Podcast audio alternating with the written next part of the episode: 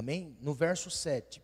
1 Reis, capítulo 17, verso 7. Acharam? Diz assim: E sucedeu que, passados dias, o ribeiro se secou, porque não tinha havido chuva na terra. Amém? Então, olha só, eu quero que você grave na sua memória assim, ó. Por que o ribeiro secou? Não foi, não foi Deus quem disse para Elias ir para o ribeiro? Hã? Não foi Deus que disse para Elias assim: Elias, vai ao ribeiro de Querite, fique ali. Aí eu pergunto assim: por que ele secou? Meu Deus! Por que, que os ribeiros da nossa vida secam? Amém? Por que, que os ribeiros secam da nossa vida se é Deus que está nos conduzindo? Por que, que o ribeiro da nossa vida seca? Você já se perguntou? Pergunta para o seu irmão aí: o ribeiro está seco? Tem água no ribeiro aí? Tem, tem água no ribeiro? Mas não pergunta: tem água no ribeiro aí? Não, pelo jeito secou. Mas, olha direitinho assim para ele e fala: está parecendo que está seco? Pode falar, pode falar. Tá assim? Meu Deus do céu. Mostra a calça molhada assim. Ó, oh, pastor, tá molhada. Eita glória! Por que, que o ribeiro seca, meu Deus do céu? Amém? Então, se esse ribeiro do seu irmão aí não está seco, eu quero que você se inunde nesse ribeiro dele em nome de Jesus. Amém? Glória a Deus. Deus abençoe. Pode sentar, por favor. Nessa noite eu quero ministrar esta palavra, tendo entendimento que existe coisas na Bíblia que nós não conseguimos entender. Não é? Existe coisas na Bíblia que nós não conseguimos entender. Como que pode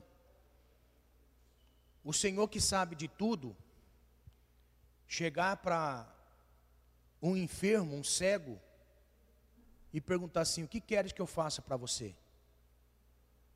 Não é lógico. Tem coisas na Bíblia que nós não conseguimos entender. O porquê que. O porquê é que está ali na palavra de Deus. Tem coisas que nós não conseguimos compreender. O porquê é que existem coisas que parece que não tem sentido. Então, se na Bíblia tem coisas que não têm sentido, que parece que não tem sentido, como essa palavra, por que é que o ribeiro secou? Se foi Deus quem mandou Elias ir, será que Deus não é onisciente? Será que Deus não sabia que o ribeiro ia secar?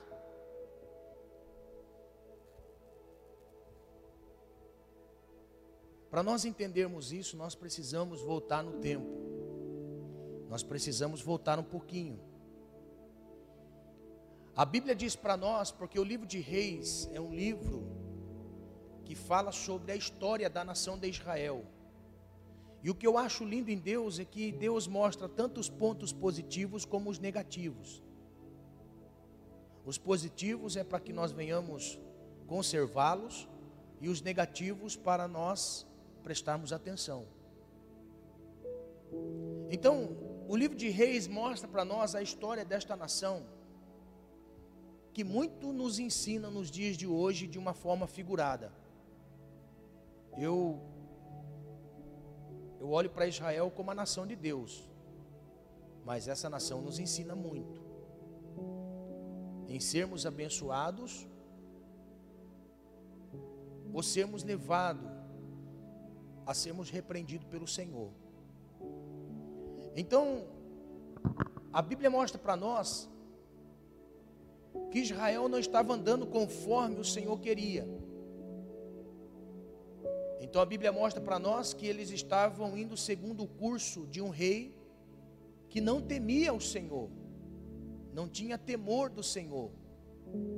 E o nome deste rei é Acabe, casado com uma mulher adoradora de Baal, e que trouxe para Israel os postes ídolos, e que fez com que toda a nação se curvasse diante de ídolos, e deixando Deus em segundo lugar para adorar a esses deuses.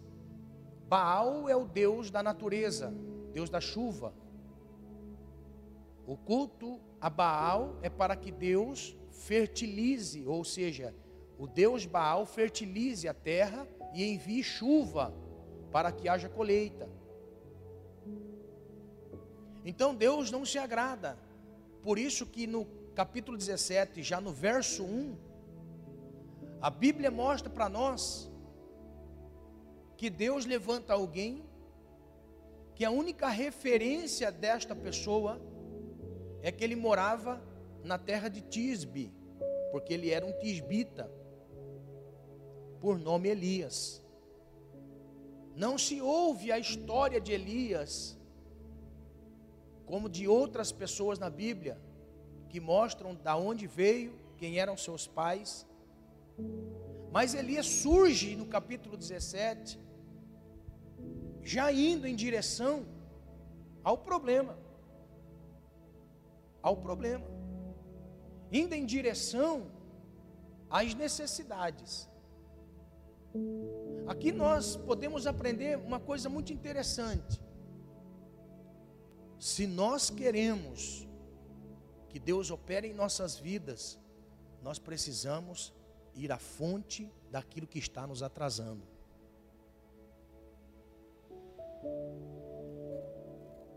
Ir em direção à fonte daquilo que está nos atrasando. A Bíblia mostra para nós que Elias no verso 1, chega para o rei Acabe, devido a um mal que estava acontecendo, a um pecado. Então, se o tema que nós nesta noite ouvimos, porque é que o ribeiro seca, o culpado não é Deus. Deus não é culpado pelo ribeiro seco. Deus não é culpado porque seca-se a fonte. Deus não é culpado pelo mal que sobrevém à nossa vida. Deus não é culpado por aquilo de ruim que acontece a nós. Mas sempre que as coisas ruins acontecem a nós, alguma coisa Deus está querendo nos mostrar.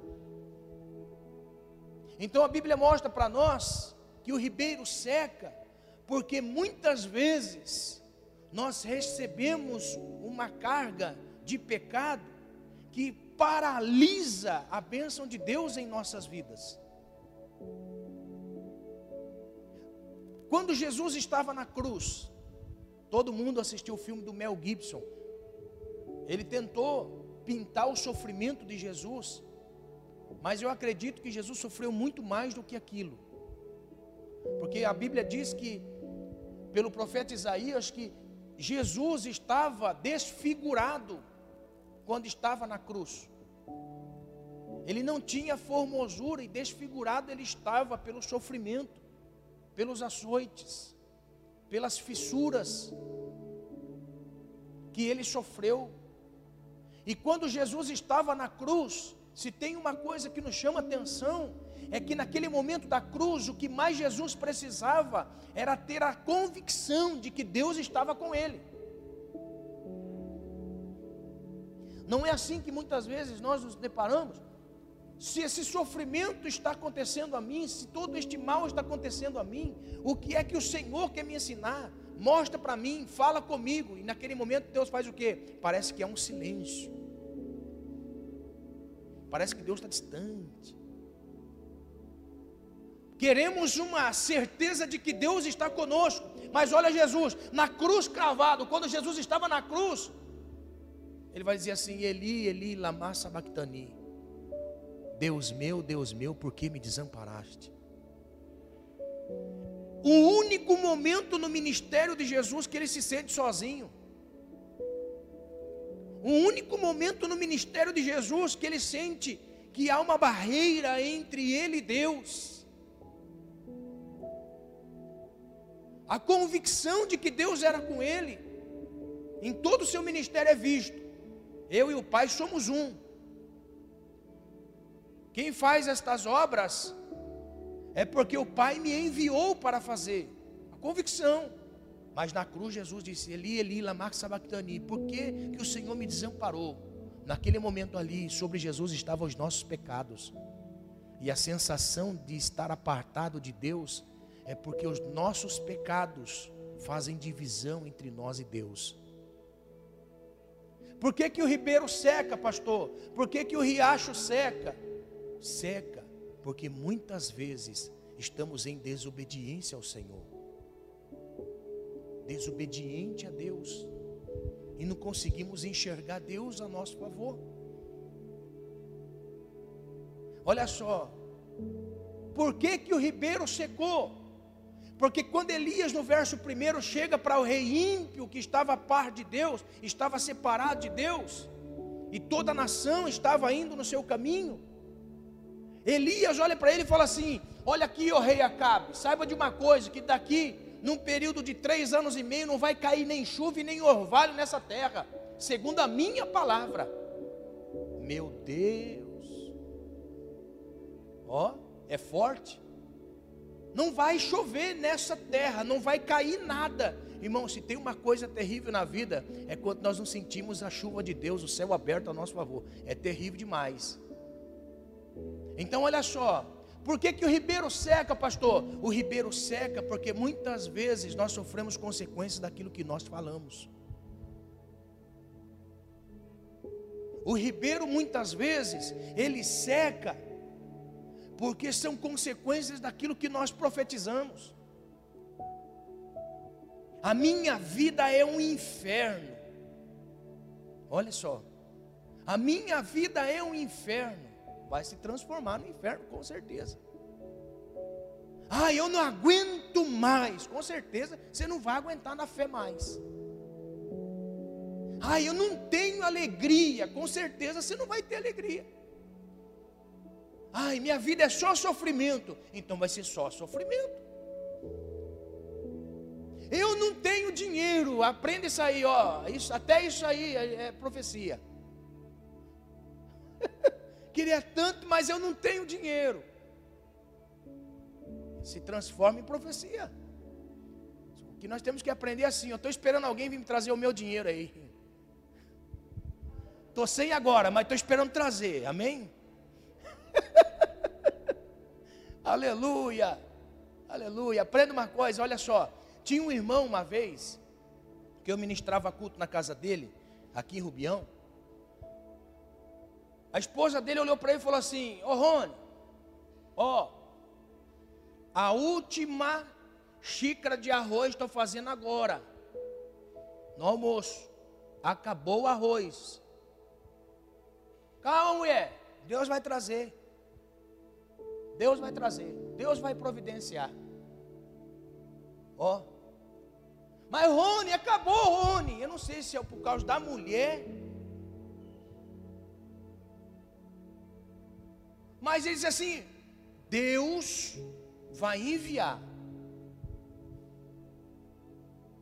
Preparou aquele, aquele restinho de arroz. Quando ele olhou para a mulher, falou assim: Ó, Deus permite faltar na panela, mas das pensas Deus não permite faltar.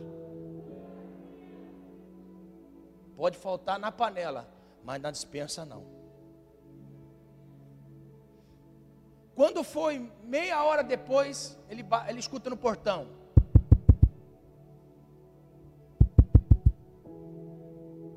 Ô irmão, viu? Eu estava lá no mercado. Eu não sei se você está precisando, mas Deus mandou trazer uma cesta básica. Você acredita nisso? Você está entendendo?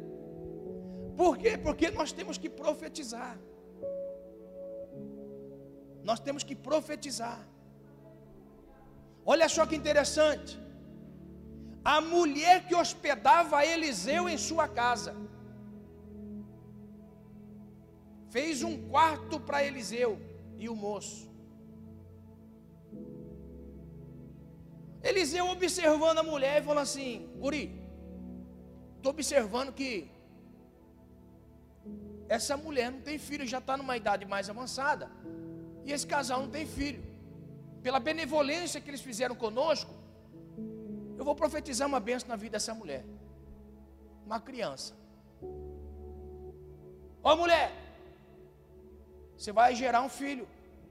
Não minta para tua senhora. Como? A Bíblia diz que aquela mulher gerou um filho.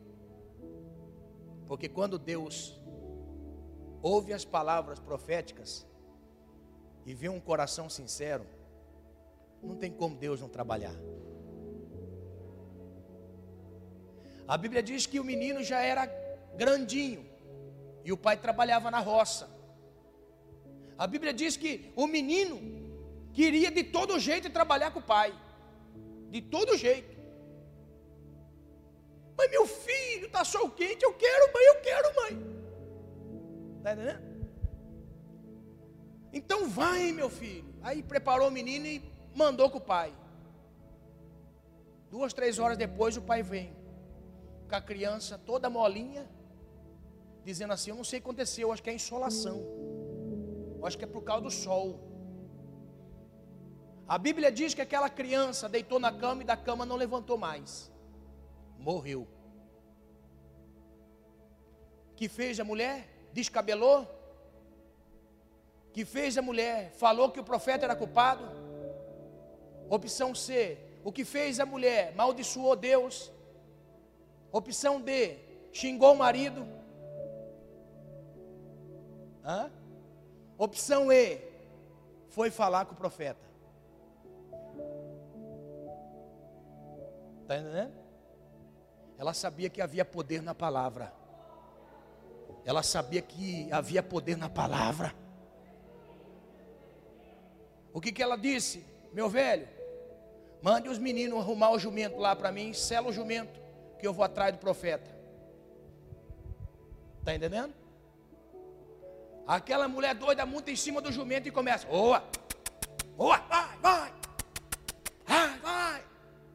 Ó, profeta deitado na sua casa. De repente ele escuta de longe.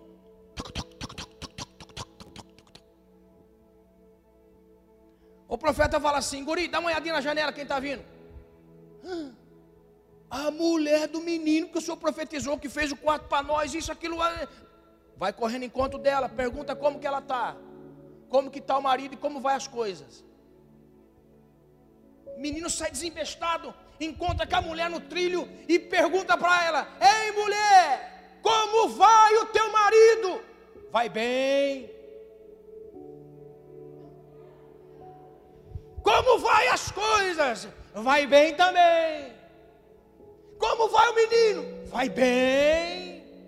Menino morto da casa. Oh, meu Deus. Está entendendo? Tudo vai bem. Falou para o menino, para o guri. Mas quando chegou para o profeta, falou assim: Profeta, precisamos ir lá em casa. O menino morreu. O menino morreu. Vamos lá ver o problema. A Bíblia diz que ele, Eliseu ele sai dali e vai para casa da mulher, chega no quarto, vê o menino deitado, debruça em cima dele, respiração boca a boca sete vezes. Na última vez, o menino levanta, ele pega o menino e fala assim: Está aqui, mulher, teu filho. Porque você acreditou que tudo estava bem. Está entendendo? Olha só, Jesus chega num determinado lugar, um homem descabelado vai atrás de Jesus e se joga no chão. A Bíblia diz que aquele homem, com a posição que ele tinha, se joga no chão, no pó, reconhecendo quem ele era. Mestre, preciso que o senhor vá em casa. Aconteceu? Minha filha está moribunda. Ela vai morrer. Ela vai morrer. Ela vai morrer, Jesus. Vamos em casa. Vamos, calma, meu filho, calma. Olha só. A menina estava viva, mas o pensamento dele já estava morta. Já estava quase morrendo. Está entendendo? Estava quase morrendo a menina.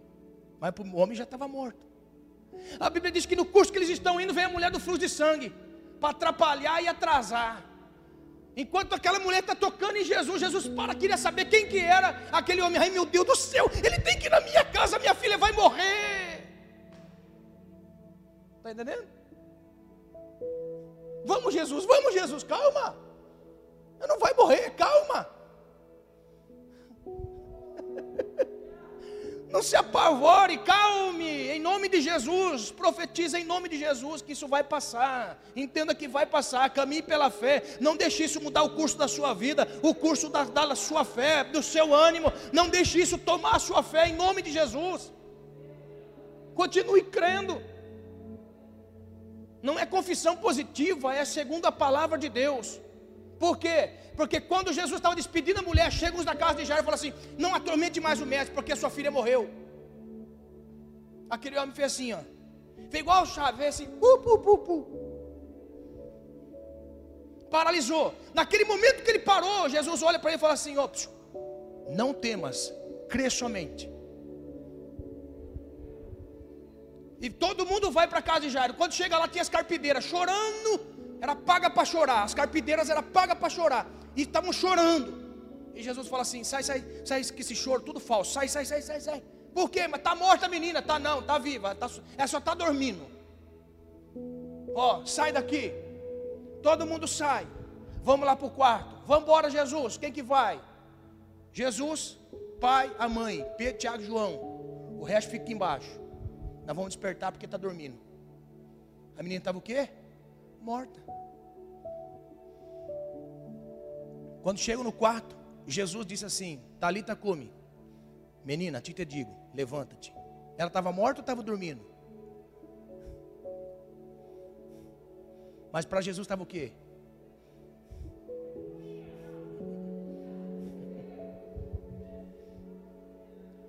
Aprenda que eu vou dizer, você tem a tribulação do tamanho que você quer. Depende daquilo que você profetizar na sua vida. Depende do que você profetizar na sua vida. É o tamanho da prova que você tem. Por que, que o ribeiro seca? Porque nós transformamos as nossas lutas, que são pequenas, em batalhas gigantes. Nós precisamos profetizar em nome do Senhor Jesus, mudar o, o nosso falar. Por que, que o ribeiro secou? Porque Elias fez assim: ó, não vai chover aqui nessa terra, segundo a minha palavra. Deus só olha para ele e fala assim: eu não mandei, você disse, então não vai chover.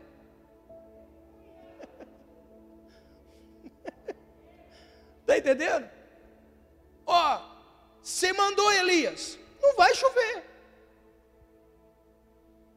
Está aqui o texto, ele diz assim: segundo a minha palavra. Não foi segundo a palavra do Senhor. Olha que profeta. Ele está dizendo assim: segundo a minha palavra e não a palavra do Senhor. Então a nossa palavra tem poder demais. Por que, que o ribeiro seca na nossa vida? Porque são consequências das nossas palavras.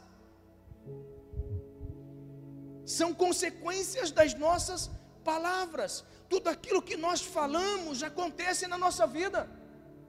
Ou você imagina que não? As atitudes que nós temos se manifestam na nossa vida. Quer ver?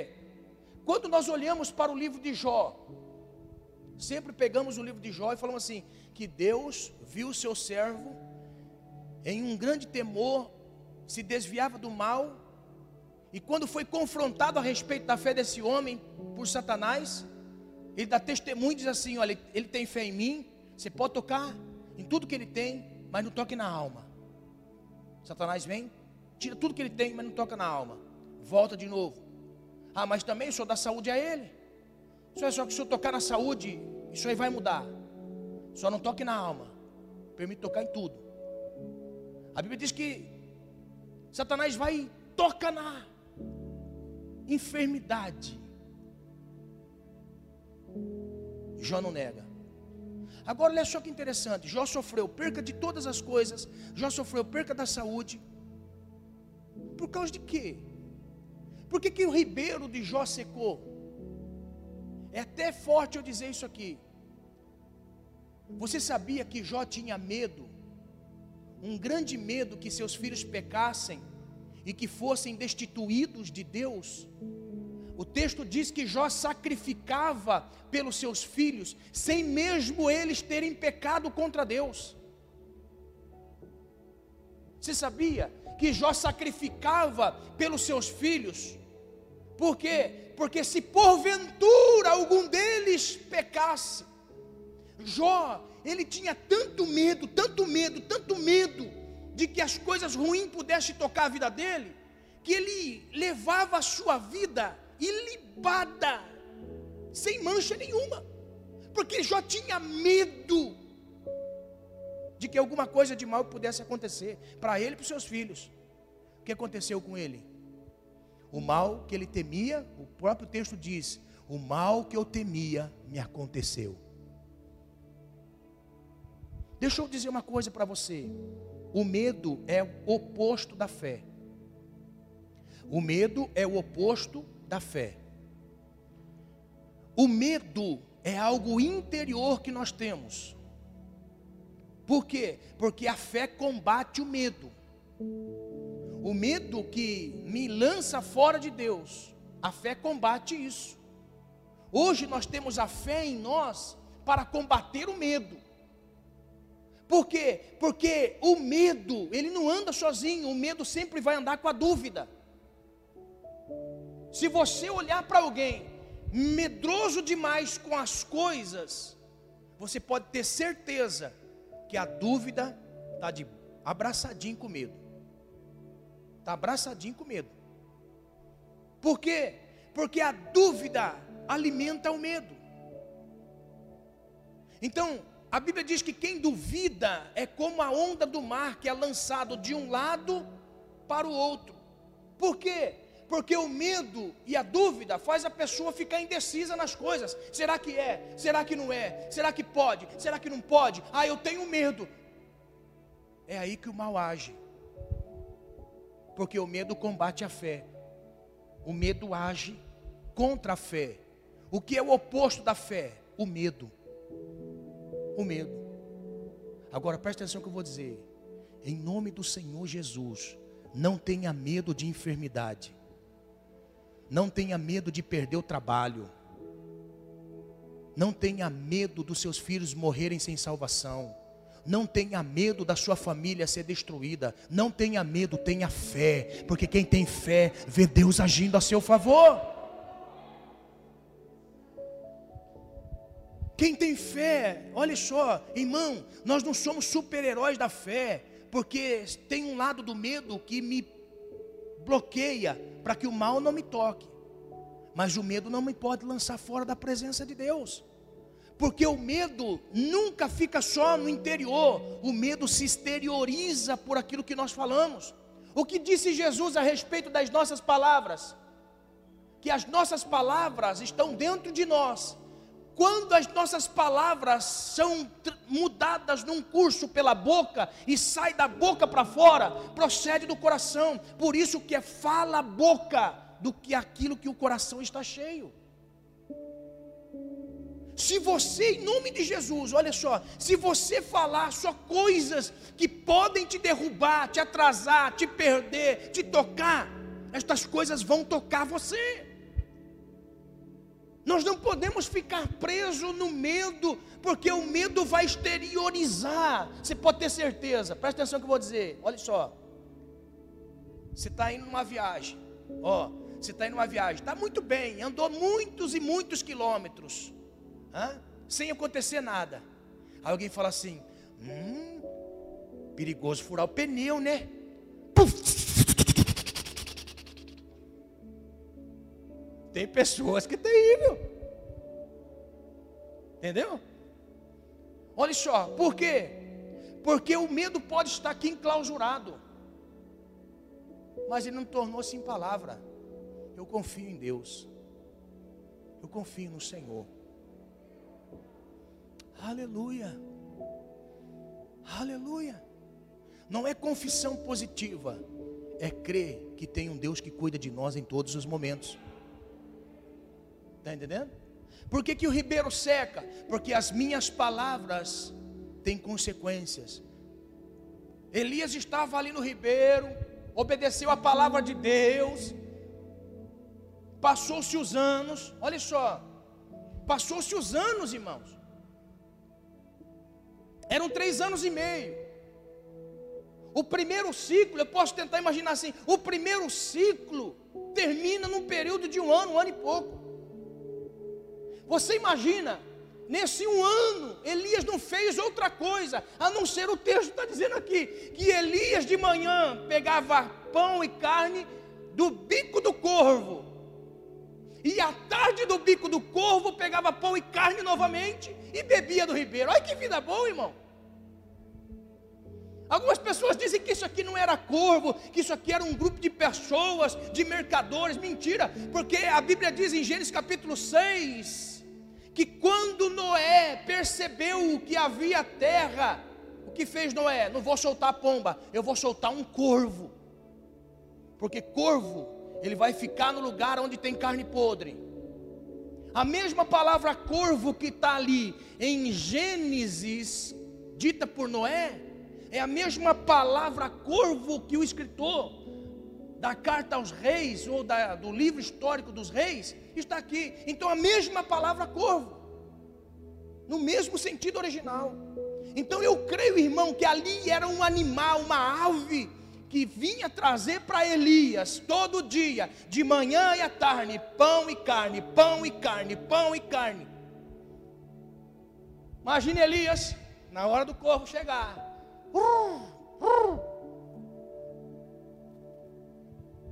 Está entendendo? O que Elias, o que, como Elias está vivendo?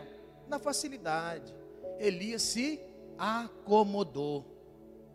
Se tem uma coisa que Deus não gosta é comodismo. Deus não gosta de comodismo. Gosta não. Deus não gosta quando as coisas estão acomodadas demais. Está entendendo? As coisas estão acomodadas demais. Aí Deus não gosta não. Aí Deus tem que dar uma agitada. Está entendendo por que, que existe momentos da sua vida que a sua vida parece que está perdendo sentido e de repente começa umas provas que você não sabe. É Deus permitindo o ribeiro secar. Deus permitindo o ribeiro secar. O ribeiro só está com a aguinha bem fraquinha. É Deus te chamando e te tirando do comodismo. Deus está querendo levar pessoas a águas mais profundas. Deus está querendo levar pessoas a um compromisso mais real. Deus está querendo ouvir suas orações de madrugada. Deus está querendo ouvir e ver você servindo a Ele com mais intensidade. É por isso que o ribeiro seca, porque o ribeiro muitas vezes nos leva a um comodismo. Por quê? Porque cedo vem carne e pão, à tarde vem carne e pão e bebe água do ribeiro. Então Deus tem que fazer com que o ribeiro seque. Meu Deus. Está entendendo? A Bíblia mostra para nós, irmão, que foi Deus que levou Elias, ou mandou Elias para o ribeiro. Não foi o diabo. Não confunda as coisas. Aqui não foi o diabo que mandou Elias para o ribeiro. Não. Foi Deus. Existem momentos da nossa vida que vêm as provas da nossa fé, e neste momento das provas da nossa fé, não é o diabo que nos leva a ser provado, é Deus que permite sermos provados na fé. Aleluia, aleluia, aleluia. Deus está permitindo você ir para as provas. Então, em nome do Senhor Jesus, continue na fé. Continue na fé continue. Não for o diabo, nós precisamos discernir as tempestades. Existe tempestade na nossa vida que não é o diabo, existe tempestade na nossa vida que somos, que somos levados a viver, porque é Deus testando a nossa fé. Nós precisamos discernir. Jesus passou várias tempestades com os discípulos, mas nelas tinham sentidos diferentes. Uma tempestade que Jesus passa com seus discípulos. A Bíblia diz que Jesus acabou de multiplicar os pães, Jesus ele, ele diz aos seus discípulos: passem daqui para o outro lado. Uma ordenança de Jesus. Uma ordem de Jesus. Passe daqui para outro lado. Olha só. Mas mestre, o senhor não vai ir conosco? Não, eu vou orar um pouquinho, eu já chego lá. Mas mestre, não tem barco, eu já chego lá. Ai meu Deus do céu. Isso é lindo demais. Está entendendo? Mas mestre, não tem barco. Fique tranquilo, Pedro, eu já chego lá. Vai, vai em paz. Vai com Deus. Ó, oh, Tomé, quer ver esse barco afundar hoje? Ó, oh, começa a remar. E começa o vento. Tomé, não disse? Ó, ó, Aonde está Jesus? Jesus está lá em cima orando. Jesus está no alto orando. Os discípulos remando e o vento. E os discípulos remando, remando, Tomé chorando, nós vamos morrer afogado, e vai, e vai aquele negócio todo. Irmão, eles estavam na metade, e já era a quarta vigília da noite, ou seja, era a última vigília da noite. O judeu divide a vigília em quatro. Das seis às nove, das nove à meia-noite, da meia-noite às três, das três às seis. Era a última vigília da noite. A última. Quase amanhecendo. E Jesus estava onde? Orando. E os discípulos remando. Está entendendo? Ó, a Bíblia diz que na quarta vigília da noite, Jesus vem andando sobre as águas. E o barco sendo açoitado. E eles remando, remando. Ó, eles olham ao longe e falam assim: o fantasma! Que é duro ver Jesus na prova, né, irmão? É duro ver Jesus na prova. É como é duro reconhecer Jesus na prova, na luta, na batalha. É duro ver Jesus. Eu sei disso que é duro, mas acalma o seu coração. Ele não desistiu de você, ele não desamparou você. Deus não tarda e não falha, ele chega na hora certa. Ele está dizendo para você, ele chega na hora certa, ele só está querendo provar a sua fé. Aleluia, olha só. A Bíblia diz que alguém fala assim: é um fantasma, não, é Jesus. Alguém fala assim: é Jesus, eu vou gritar para Jesus. Então grita. Jesus, é o Senhor mesmo. Se for o Senhor, manda-me ter contigo por cima das águas. A Bíblia diz que do outro lado responde: Pode vir então, Pedro, por cima das águas. Ó, oh, Pedro fica de pé, bate na água, estou de pé na água. Ó, oh, e Pedro estava indo em direção a Jesus. Quando Pedro estava indo em direção a Jesus, bate um vento. Pedro começa a afundar. Vem Jesus e fala assim: Dá sua mão aqui, Pedro. Aleluia. Aleluia. Pedro não andou uma vez só, não, irmãos. Pedro deu vários passos, tanto para ir como para voltar, porque Jesus não carregou Pedro no colo, não. Jesus só segurou na mão de Pedro, e Pedro desfrutou de andar por cima das águas, segurando na mão de Jesus. Aleluia! Agora, olha só que coisa linda, presta atenção, porque aquilo ali era uma prova, era uma prova para ver o quanto ele conseguia suportar, quantos discípulos conseguiam suportar na fé sem ter medo.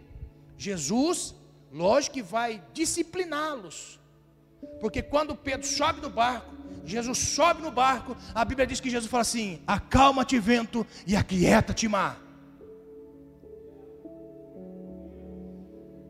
Agora, Jesus vai dizer assim: homens de pequena fé. Aí um cutucava o outro e falava assim: Mas quem é esse que até o mar e o vento lhe obedecem? Estava andando com Jesus três anos. Nós precisamos discernir a tempestade, irmão. Tem tempestade que não é o diabo nos provando, é Deus nos permitindo ser provados. Está entendendo? É Deus que permite nos ser provado. Em nome de Jesus, aguenta firme, porque esta prova vai passar. Vai passar. Olha só a outra prova que aquela prova era do diabo que estava enviando para paralisar. Jesus do mesmo jeito, vamos para o outro lado do lago. Vamos, mestre, está tarde. Não, vamos para o outro lado. A Bíblia diz que os discípulos subiram, Jesus subiu, Talvez Pedro fale assim: Jesus, pode dormir no que aqui eu conheço. Pode ficar tranquilo que aqui eu conheço. Então Jesus fez o que? Deitou na proa. Jesus deitou na proa e os discípulos começaram a remar. E foi, e foi, e foi, e foi. De repente, começou o vento. Uma grande tempestade. O que, que Jesus tinha dito? Vamos passar do outro lado. Não importa o que acontecer, porque do outro lado nós vamos para Gadara. Lá tem um endemoniado que precisa de libertação. O que, que o diabo fez? Vou tentar matá-los no meio do lago. Você está entendendo? A Bíblia diz que o vento começou a soprar, eles quase, cai, quase foram jogados fora do barco. Jesus se levanta e diz assim: Acalma-te, vento, aquieta-te, mar. Quando foi de manhã, eles desembarcaram em Gadara. Quando Jesus pisa em Gadara, o endemoniado vem rastejando a seus pés e diz assim: Por que nos vieste atormentar antes do tempo? Porque vem nos atormentar antes do tempo, porque ele sabe que o lago de fogo está esperando ele e os demônios. Você está entendendo? Sabe.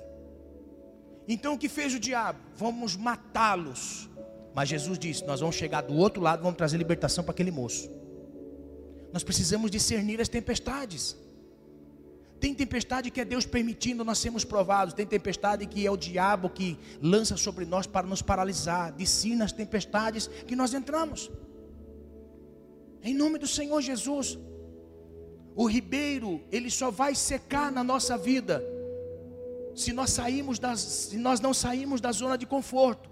Se ficarmos no conforto, o ribeiro seca. Nós temos que discernir na nossa vida o que nós estamos passando. Nós temos que discernir, nós não podemos se acomodar. Espera aí, esse comodismo é enviado por quem? Pelo mal, para que eu me conforme com tudo isso que eu estou vivendo e eu esqueça daquilo que Deus me chamou para fazer. Então, em nome do Senhor Jesus, sai da minha frente, Satanás, porque eu estou indo em direção ao propósito que Deus tem para a minha vida. Aleluia!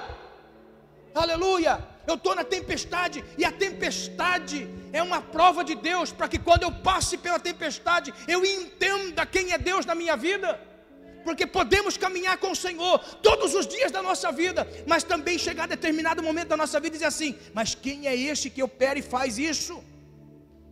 Então, para que isso não aconteça, Ele permite sermos provados, para termos experiências com o Senhor. Em nome de Jesus, saia do comodismo. Em nome do Senhor Jesus, o Senhor quer cumprir um propósito na sua vida. O ribeiro só vai secar se você não compreender o propósito de Deus para a sua vida. Aleluia. Deus permite coisas acontecer na nossa vida para nos tirar da rede do conforto espiritual. Está entendendo? Em nome de Jesus. Por que, que o ribeiro seca? Porque nós entramos nessa zona de conforto. Agora olha só, a graça de Deus é tão maravilhosa que no ribeiro seco Deus não nos deixa Deus não nos deixa com ribeiro seco. Porque a Bíblia diz, irmão, quando secou o ribeiro, a voz de Deus foi dita. Elias, sim, Senhor, o ribeiro secou. Você está entendendo? Elias ouviu a voz de Deus dizendo assim: se põe de pé, Elias. O texto está dizendo para nós, porque a zona de conforto me faz sentar, acomodar. Aí Deus vem e fala assim: Elias, põe de pé, Elias, e vai a Sarepta que é de Sidom. Aleluia.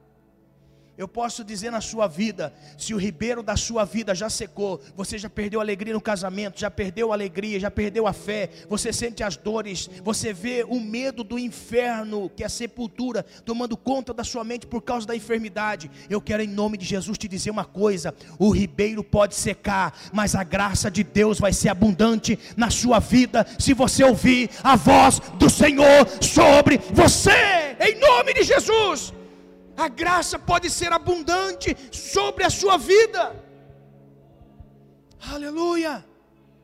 Ouça a voz de Deus lhe dizendo: O ribeiro pode secar, mas eu não vou deixar você com o ribeiro seco.